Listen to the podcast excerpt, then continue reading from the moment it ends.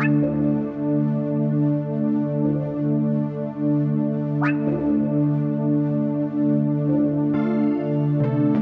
you.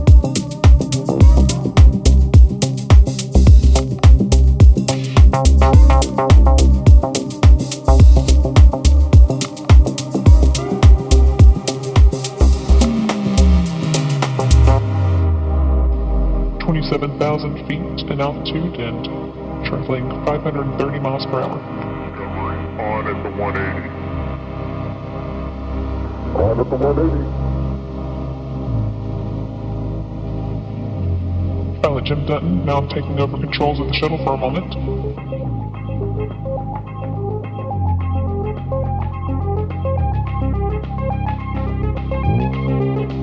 All continuing to look good on board Discovery as makes its way, its way home.